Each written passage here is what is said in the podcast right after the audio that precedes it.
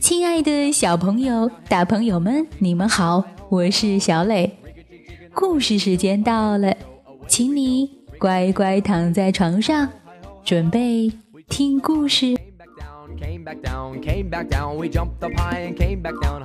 今天我们来讲不一样的卡梅拉系列故事七。我要找到郎朗，你准备好了吗？如果准备好了，我们就开始吧。We clapped our hands and stomped our feet, stomped our feet, stomped our feet. We clapped our hands and stomped our feet. Hi ho, hi ho, hi ho. Rig a jig jig and away we go, away we go, away we go. Rig a jig jig and away we go. Hi ho, hi ho, hi ho. Rig a jig jig and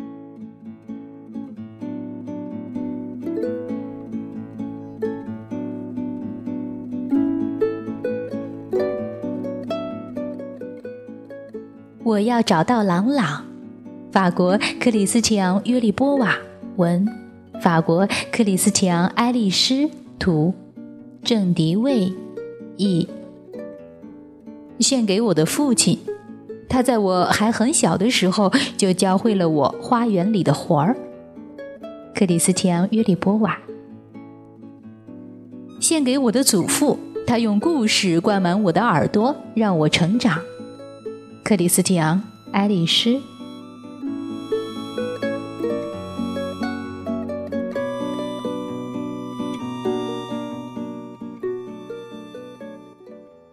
这天晚上，鸡舍里可热闹了，大家都聚集到了一起。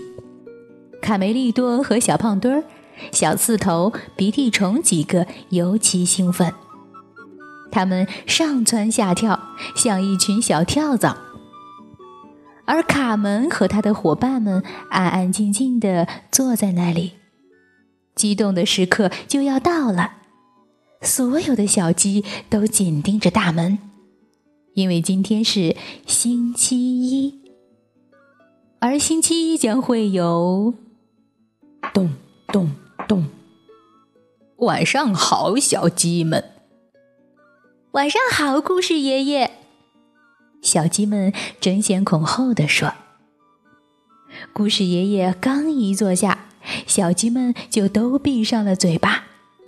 鸡舍里安静的，连羽毛落地的声音都能听见。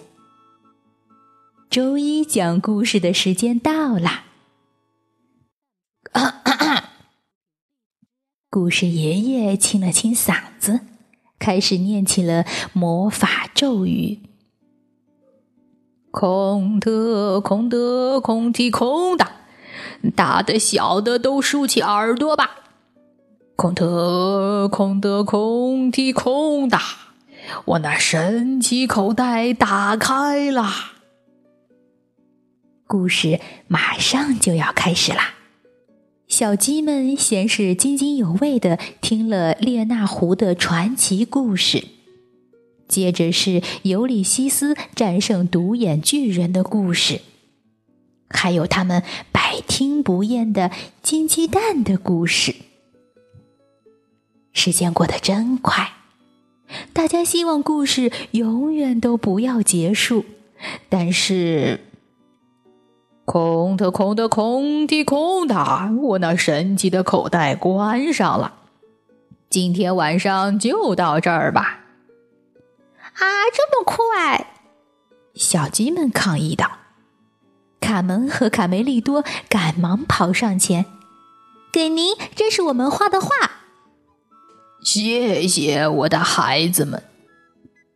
故事爷爷非常感动。现在我还得赶到山顶上的鸡舍里去讲故事呢。再见了，故事爷爷。下周一见，一定要再来啊！卡梅利多喊道。小鸡们正准备乖乖回窝睡觉。嗨，看，故事爷爷的故事口袋落在这儿了！卡门喊道。哦，你吃什么呢，贝里奥？嗯，贝里奥嘴里塞得满满的。嗯，奶酪。口袋里的嗯实在是太诱人了，我忍不住。咪。苍白的月光下，故事爷爷迈着沉重的脚步，缓慢的走着。他不时停下来喘口气，关节咔咔作响。他已经快走不动了。我真是越来越老啦，他悲叹道：“我已经精疲力尽，承受不了鸡舍间的奔波啦。”故事爷爷不禁有了悲观的念头：“如果我不在了，谁来给孩子们讲故事？”卡梅利多、卡门和贝里奥带着故事口袋追了出来。他应该没走多远。嘘，你们听，啊，好像是哭泣声。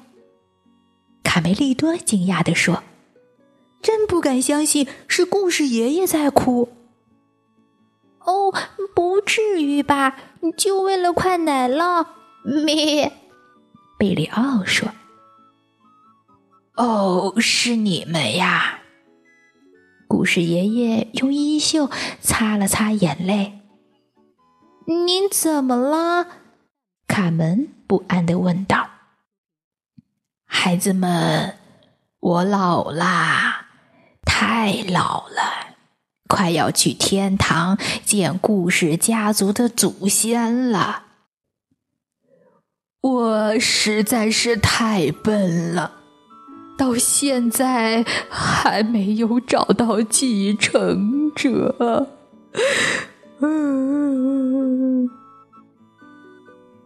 故事爷爷嚎啕大哭起来。突然，一股强大的气流从井底喷出来。现在是哭的时候吗？啊，是您，伊索叔叔。故事爷爷喊道：“别害怕，孩子们，这是我叔叔，他是最著名的故事大王。好多我讲过的寓言故事都是伊索叔叔教我的。”你刚才说什么？你一直没有找到继承者？鬼魂用低沉的声音问道。这可太糟糕了！回答我，你还记得那个能让你找到继承者的预言吗？你的继承者叫朗朗，你会发现他睡在叶子上，你必须跟随箭头的指引去找他。唉，我跟随过很多箭头。找了很多地方，树林、乡村、山谷，叔叔，但我从来都没有找到那个睡在叶子上的神秘的朗朗。剩下的时间不多了，我的侄子。如果你在三天内没有找到继承者，我们所有的故事将会被世人遗忘。只有三天的时间来完成这项任务。三天，我的侄子，你听清楚了吗？三天，就三天。我愿意学习这些故事，真的，我太喜欢讲故事了。卡梅利多自告奋勇。哦，我的孩子，预言是明确的。一定要找到那个叫朗朗的来继承我的事业。朗朗，我认识十几个呢。卡门喊道：“我们一起来帮您找吧。”说干就干，天一亮，大家就上路了。故事爷爷再也没有力气走路了，只能由贝里奥一路背着，跟着箭头的指引走。箭头在哪儿？咪，贝里奥边找边说：“能告诉我你讲的那些故事是从哪儿来的吗？”卡梅利多问。当然，有一些是我想象出来的，但绝大多数的故事是传承来的。从很久很久以前开始，他们便由故事家族一代一代传承下来。这可真是一笔财富呀！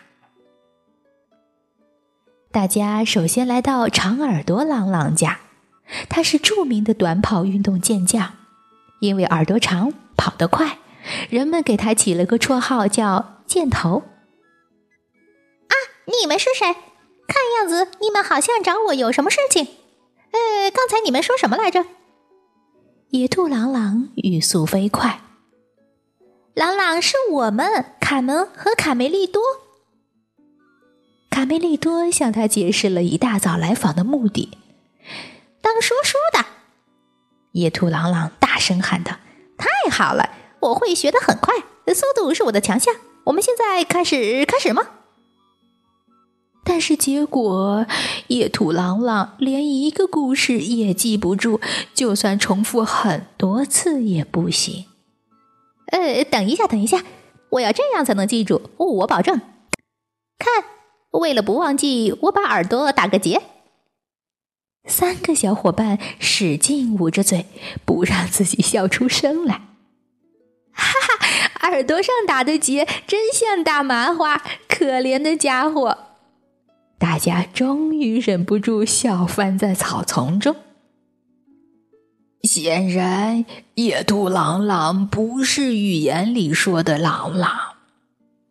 别泄气，我们再去找别的朗朗。卡门说。朋友们，你们这就要走了吗？真遗憾，我们玩的多开心哦哦！我们刚才玩什么来着？大伙儿接着又去找了灰狼朗朗、猞猁朗朗和蜥蜴朗朗，但都不是他们要找的朗朗。我快背不动故事爷爷啦！咩，贝里奥嘟囔着说：“赶快想个办法呀！”卡门想了一晚，终于有了个架起椅子当轿子的好办法。第二天一大早，大家就出发了。今天咱们去找谁？故事爷爷问道。先进山洞看看，小心哦。卡梅利多回答道：“这里面住着个厉害的家伙，一个真正的危险分子。”哦。别吓我，这有尸骨！咩，贝里奥吓得脸色苍白。我我还是在外面等你们吧。咩，冒着被蝙蝠攻击的危险，卡梅利多、卡门和故事爷爷摸索着向山洞深处走去。突然，他们看到了一个庞然大物。嘿嘿嘿，狗熊朗朗，快醒醒呀！嗯，谁呀？敢打扰我睡觉？这已经是第二次吵醒我了。但愿你们能有个很好的理由，否则我的脾气可不怎么好。看，箭头。就像预言里说的，难道真的是他？在卡梅利多的鼓励下，故事爷爷向狗熊朗朗道出了此行的目的。朗朗先生，你有没有？朗朗先生，您，你有没有想换过一个职业，比如说当当说书人？啊！啊！痛死我了，小子！我要把你安静点，大胖熊。看这个，是从你屁股上拔出来的。啊哈！难怪我睡不好觉呢。狗熊朗朗嘟嘟囔囔的说：“谢谢你，卡门。昨天有个小男孩居然用玩具弓箭射我，这支箭应该是他的。”那个小坏蛋就住在喷泉附近。趁着狗熊朗朗转变了态度，故事爷爷赶紧再次提出请求：“你愿意接我的班吗，朗朗先生？”我感到很荣幸，可是这样的工作量很大，我每年还要冬眠六个月呢。嗯，晚安吧。呼，第二个晚上就要结束了。尽管他们找了很多地方，走遍了山川河谷，但自始至终也没有见到预言中的朗朗。大家筋疲力尽。累得快散架了，倒头便睡。只有卡门琢磨了大半夜，想出了一个比抬着椅子走更好的办法，既舒适又省力。嗯，需要有个能转的东西。对了，轱辘。只剩最后一天了，他们决定去桦树林里的白鼬家。哼，闻到了吧？臭鼬朗朗臭烘烘的秘密巢穴。我觉得还好嘛。卡门捏着鼻子笑着。与此同时，在农场里，啊，谁拿走了我的轱辘？我用什么打水呀？浑身散发着独特香气的白鼬蹲在门口。是什么风一大早就把你们吹来啦？我在找一个叫朗朗的故事继承者，他将要替代我给大家讲故事。哦，我的妈呀，这是什么味儿？卡梅利多和卡门几乎快要晕倒了。不用再找了，我就是你们要找的那个朗朗。白鼬朗朗兴奋的表示。故事爷爷深吸几口气。本打算赞扬白鼬几句，但实在是抵挡不住那股特殊的香气，当场晕倒在地。谁能解释一下，为什么他不能胜任这项工作？咩？贝里奥问道。他们不知疲倦地问遍了这里所有叫朗朗的，接替故事爷爷。对不起，我还没有结束疗养呢。说书，这我挺有兴趣的，但是我正在等待一位公主的亲吻呢。说书，你怎么敢对我这么正直的花提出这个问题？嗨，请问，忙着呢。哦，这几个不听不说不看的家伙，连问都不用问。第三天晚上，一切都该结束了。卡门、卡梅利多和贝里奥感到十分沮丧。他们最后拜访的是住在市政府钟楼里的猫头鹰朗朗。唉，漂亮的猫头鹰也不是他们要找的朗朗。故事爷爷坐在那里沉默不语，太失败了。他即将去另一个世界，故事家族的财富将要失传了。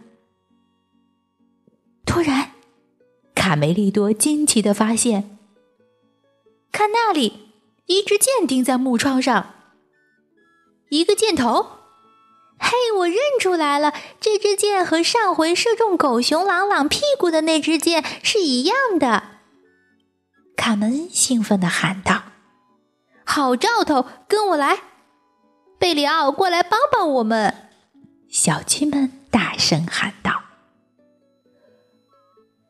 我以小鸡的名义担保，这就是那个狗熊朗朗提到的小坏蛋，他正睡在被人们称为纸的叶子上。”卡门喊道：“没有时间再胡乱猜测了。”他们跑进了屋子里。请问你叫什么名字？小男孩被吵醒了，惊奇的看着这几位到访者。嗯，朗朗，你喜欢故事吗，我的小朗朗？故事爷爷紧张的心砰砰直跳。哦，是的，非常喜欢，特别是关于小动物的故事。幸亏你们把我叫醒了，我的检讨还没写完，我要写一百遍。我再也不在教室里学狗熊叫，逗同学们笑了。哦，我还有更要紧的事情，我的小郎朗，你愿不愿意成为故事的继承者？哦，我不知道我是不是能够。很简单，我会给你讲许多故事，你都要牢记在心。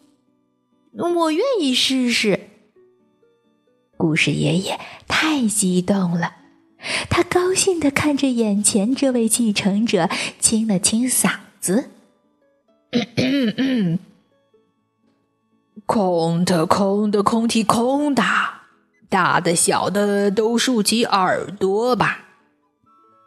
空的，空的，空体空的，我那神奇的口袋打开啦！”故事马上就要开始了。故事爷爷首先给他讲的是《伊索寓言》。我太喜欢这些故事了，嗯，为了不忘掉这些故事，我决定都写下来。小郎朗兴奋地说：“一直到天亮，故事爷爷讲啊讲啊讲啊，寓言、童话、传说、神话。”像源源不断的泉水一样涌出来。小男孩也很认真，一字不落的记录下这些故事。刷刷刷，鹅毛笔在纸上飞快的写着。任务完成了，卡梅利多、卡门和贝里奥放心的睡着了。一个月以后。让小鸡们激动的时刻又到了，它们全都紧盯着大门。没有什么好奇怪的，因为今天是星期一，星期一将会有咚咚咚。晚上好，朋友们！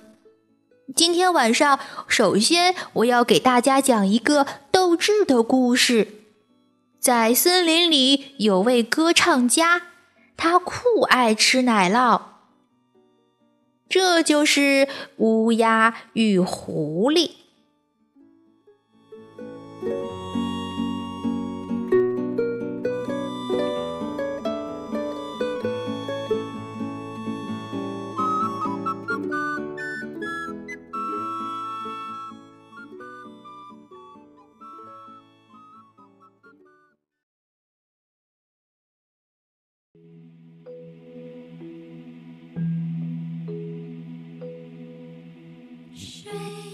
好了，宝贝，今天的故事就到这儿，请你闭上小眼睛，做一个甜甜的美梦吧，晚安。